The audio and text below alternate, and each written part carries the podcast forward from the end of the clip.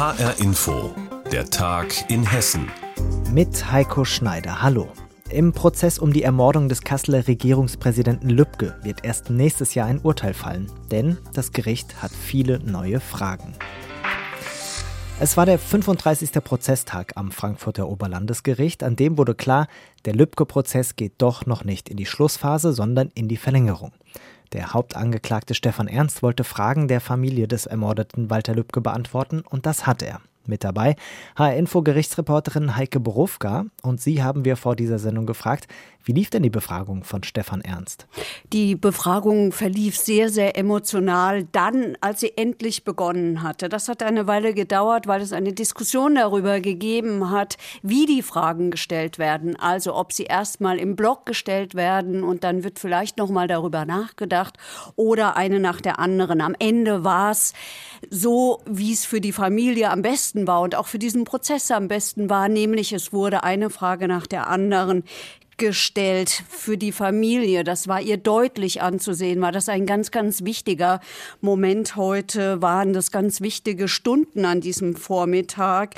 Der eine Sohn von Walter Lübcke wirkte fast versteinert, die Witwe von Walter Lübcke und der andere Sohn, sie alle haben sehr, sehr aufmerksam zugehört, als ihr Anwalt die Fragen gestellt hat. Wir haben Heike Borufka außerdem gefragt, was konkret wollte die Familie denn wissen?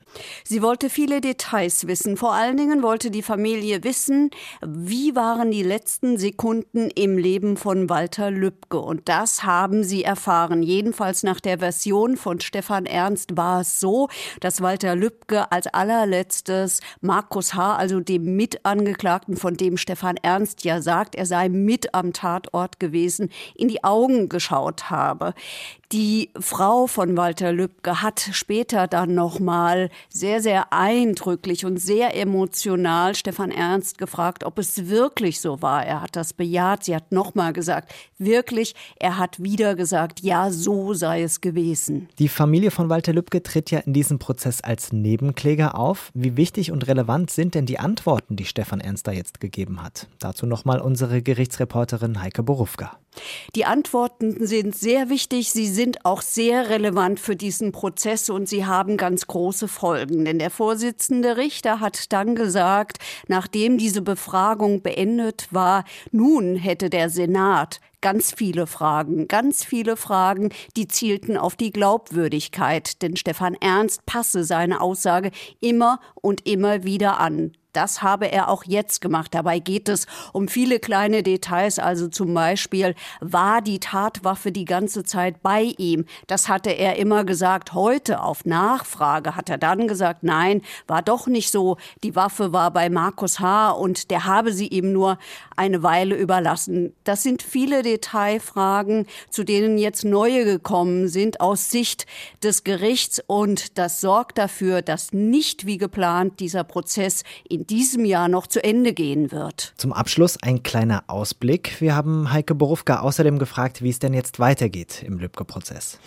Jetzt wird der Senat sich überlegen, welche Fragen er noch zu stellen hat, die sich nun alle anschließen. Und es wird ganz, ganz klar um die Glaubwürdigkeit von Stefan Ernst gehen. Diese Fragen wird er stellen. Es wird das ganze Jahr 2020 noch verhandelt, also jeden Dienstag, jeden Donnerstag und dann wird es auch im Januar noch weitergehen. Also es sieht nicht mehr so aus, als komme in den nächsten Wochen hier ein Urteil. Am 35. Prozesstag im Lübcke-Prozess hat der Hauptangeklagte Stefan Ernst auf Fragen der Familie von Walter Lübcke geantwortet. Daraus ergeben sich neue Fragen und deshalb wird der Prozess doch nicht in diesem Jahr zu Ende gehen. Informationen waren das von Heike Borufka. Sie können gar nicht anders. Lehrer und Erzieher, die haben trotz Corona engen Kontakt mit Schul- und Kitakindern. Deshalb will die Bundesregierung jetzt erlauben, dass Lehrer und Erzieher sich selbst auf Corona testen können. Wie hessische Lehrkräfte das finden, hat sie HR-Inforeporter Tobias Weiler gefragt. Lehrer Daniel Rieger hat Geburtstag. Feierstimmung mag bei dem 61-Jährigen aber nicht so richtig aufkommen. Der Geschichts-, Deutsch- und Theaterlehrer an der Frankfurter Wöhler-Schule fühlt sich von der Politik in Corona-Zeiten ein Stück alleingelassen. Jeden Tag sechs Stunden mit Klassen mit 30. Ich habe mit 150 Schülern am Tag manchmal Kontakte und äh, engen Kontakt. Dann erfahre ich zwei Tage später, der und der Schüler ist jetzt positiv getestet worden. Ich saß dem einen Meter gegenüber. 90 äh, Minuten lang, ja. Also das ist für Lehrer schon auch eine Belastung. Für Entlastung soll sorgen, dass Lehrerinnen und Lehrer sich ab morgen auch selbst auf Corona testen können. Bundesgesundheitsminister Jens Spahn hat das angekündigt. Antigen-Schnelltests könnten dabei helfen, Lehrer, Erzieher und damit auch Kinder besser zu schützen. Für die 43-jährige Französisch-, Englisch- und Kunstlehrerin Stefanie Bunde ein Lichtblick. Also ich freue mich prinzipiell darüber sehr, weil wir dadurch die Möglichkeit haben, uns schnell zu testen. Und im Alltagsgeschehen hat man ja nicht immer die Gelegenheit und Zeit, einen äh, anderen Test äh, bei Ärzten oder so durchzuführen. Ähm, es besteht natürlich die Gefahr der unsachgemäßen Testung durch uns selbst, aber dennoch finde ich es schon mal gut, weil wir sehr äh, dem Geschehen ausgesetzt sind, hier dem Infektionsgeschehen als Lehrer an vorderster Front. Bislang dürfen Antigen-Schnelltests nur von medizinisch geschultem Personal durchgeführt werden. Laut Gesundheitsminister Spahn können sich ab morgen auch Lehrer und Erzieher schulen lassen. Max Kwasny unterrichtet Englisch, Politik und Wirtschaft an der Frankfurter Wöhler Schule. Er würde sich selbst auf Corona testen. Also ich glaube, wenn das mit einer entsprechenden Schulung einhergeht, ähm, ist die Idee ja schon, dass es alle machen könnten. Und das heißt, ähm, ich würde mir das auf jeden Fall zutrauen. Ähm, ja, die Frage ist, ob man das dann in einem neutralen, sterilen Raum machen muss oder nicht, weil das würde wiederum Probleme mit sich bringen. Oder ob man das einfach so machen kann. Auch das hessische Kultusministerium hat Fragen. Wie genau sollen zum Beispiel die Lehrerinnen und Lehrer geschult werden? Das Ministerium sieht sich schon jetzt gut aufgestellt, was Corona-Tests angeht. Lehrer können sich bereits alle zwei Wochen kostenlos testen lassen. Hessen wartet deshalb erstmal ab. Das würde sicher auch Lehrer Daniel Rieger begrüßen. Mir ist jetzt nicht klar, soll ich mich selber testen, soll ich mir selber das Stäbchen in den Hals schieben oder machen das Kollegen bei mir, ja? Und da muss ja auch müssen ja Masken getragen werden. Der Arzt, der das bei uns bisher netterweise gemacht hat, äh, der Bruder eines Kollegen, der hatte ein Gesichtsschild und eine Atemschutzmaske. Das ist schon nicht ohne. Sagt der 61-jährige Lehrer, zieht die Maske auf und stürzt sich wieder in den Schulalltag. Damit die Corona-Krise ein Ende findet, dafür wird gerade an Impfstoffen geforscht. Noch in diesem Jahr soll ein Impfstoff in Deutschland zur Verfügung stehen, so heißt es jedenfalls aus Berlin und Brüssel. Und dann soll es ganz schnell gehen. In Impfzentren sollen täglich tausende Menschen die hoffentlich helfende Spritze bekommen. Diese Impfzentren, die werden natürlich auch bei uns in Hessen aufgebaut und HR-Info-Reporter Tobias Lübben hat sich einen Überblick darüber verschafft und ihn haben wir vor dieser Sendung gefragt, wo werden diese Impfzentren denn aufgebaut? Ja, die gute Nachricht zuerst. Alle Landkreise in Hessen und auch alle fünf kreisfreien Städte haben Standorte gefunden. Es soll in Hessen dann insgesamt 28 Impfzentren geben. Und da ist die Bandbreite groß. Also der Kreis Grassel zum Beispiel, der will den alten Flugplatz in Calden nutzen. Dort gibt es die ehemalige Erstaufnahme für Flüchtlinge. Andere Kreise bauen Zelte auf. Ja, und das mit Abstand größte Impfzentrum des Landes, das will die Stadt Frankfurt aufbauen in den Messehallen. Dort sollen rund 4000 Impfungen am Tag über die Bühne gehen. Egal wo, das Konzept wird immer das gleiche sein. Es wird Impfstraßen geben mit verschiedenen Stationen, Beratung durch einen Arzt, dann kommt der Peaks und dann noch mal eine Viertelstunde warten, ob man auch nicht äh, eine allergische Reaktion zeigt. Also die Abläufe sind klar, aber das Knackpunkt ist das Personal. Man braucht tausende Mitarbeiter. Die Landesregierung sagt, wir brauchen insgesamt sogar über 4000 Ärzte. Und wo sollen diese vielen Ärzte herkommen? Dazu nochmal Tobias Lübben. Ja, alle Städte und alle Kreise haben schon Aufrufe im Internet veröffentlicht. Sie suchen Freiwillige, nicht nur Ärzte übrigens, auch, auch einfache Helfer. Man kann sich also auch ohne Qualifikation dort bewerben, aber vor allen Dingen Ärzte, denn die werden gebraucht für die Beratungen. Da kommen natürlich die Klinikärzte in Frage, denn davon gibt es die meisten, Betriebsärzte auch. Ja, aber auch Ärzte im Ruhestand. Die Landesärztekammer spricht ganz gezielt Ärzte äh, an, die schon im Ruhestand sind. Also man darf sich nicht wundern, wenn der Arzt, der einen dann berät, vielleicht auch sogar spritzt, dann durchaus schon etwas älter ist sagt Tobias Lübben. Mit ihm haben wir gesprochen über die Corona-Impfzentren, die gerade in ganz Hessen entstehen. Und entstehen soll in Hessen noch etwas anderes. Hier soll eine Wärmewende stattfinden.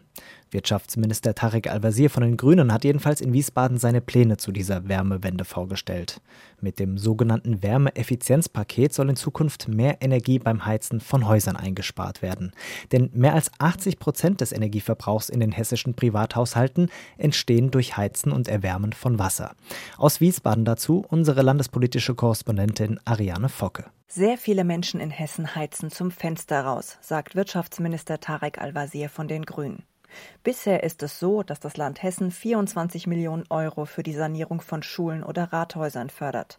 Jetzt kommen nochmal 25 Millionen Euro für die kommenden Jahre obendrauf. Neu ist vor allem, dass wir die KfW-Mittel aufstocken und dementsprechend in die Förderung auch von Privathaushalten gehen, nämlich diejenigen, die jetzt ihr Haus sanieren, bei der KfW einen Zuschuss beantragen. Die kriegen jetzt die Hessenförderung obendrauf. Je höher die Energieeffizienz ist, desto höher ist die Förderung. Das heißt, sollte das Haus nach KfW 55 Standard saniert werden, würde das Land Hessen nochmal 10 Prozent Förderung obendrauf legen. Wir machen halbe halbe, ist das Motto dieses Programms. Die Hälfte der Sanierungskosten übernehmen KfW und das Land Hessen, den Rest zahlt der Hausbesitzer selbst. So könnten laut Wirtschaftsministerium bei älteren Häusern bis zu 80 Prozent der Energie eingespart werden, wenn die Häuser richtig gedämmt und beispielsweise mit Wasser- und Luftwärmepumpen beheizt würden. Aktuell werden die meisten Häuser in Hessen noch mit Öl oder Gas geheizt. Genau da äh, wollen wir ran und genau da müssen wir ran.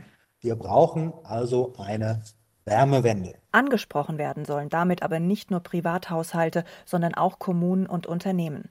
Was so eine energetische Sanierung bringen kann, das rechnet der Geschäftsführer der Landesenergieagentur Hessen, Carsten McGovern, am Beispiel einer Schule vor.